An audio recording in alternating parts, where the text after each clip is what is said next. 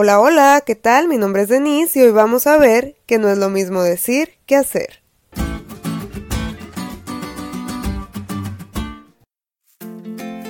Hace unos días mi novio me contó una interesante fábula.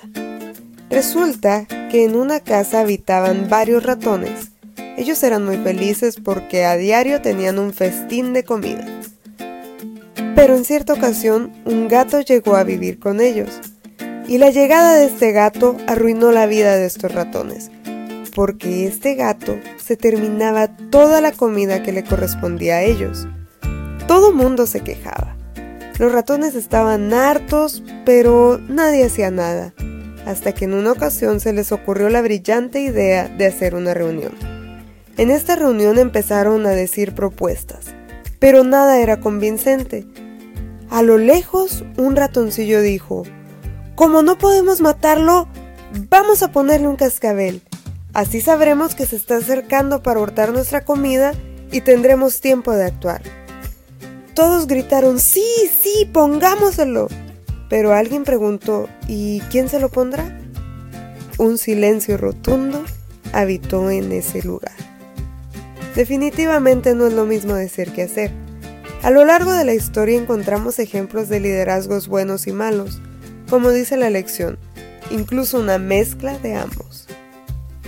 Algo que llama mi atención es que una buena cantidad de líderes que menciona la Biblia tenían la intención de hacer las cosas bien, pero una vez que asumían su liderazgo se descarriaban y se olvidaban de Dios, y por ende hacían las cosas mal. Un ejemplo de esto es el rey Salomón. Dios le había honrado, le había dado sabiduría, riqueza, sin embargo, la hermana White dice que su apostasía fue tan gradual que antes de que él se diera cuenta de ello, se había extraviado lejos de Dios.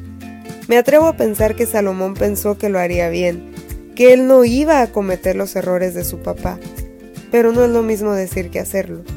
Lo quieras o no, ejerces influencia con alguien, con aquellos que te rodean, en la casa, en la escuela, en el trabajo, en el camión, en todas partes a las que vas, ejerces influencia sobre alguien, y esta influencia afecta el destino de otra persona para bien o para mal. No importa cuál es tu función, es importante que reflejes a aquel en quien dices creer.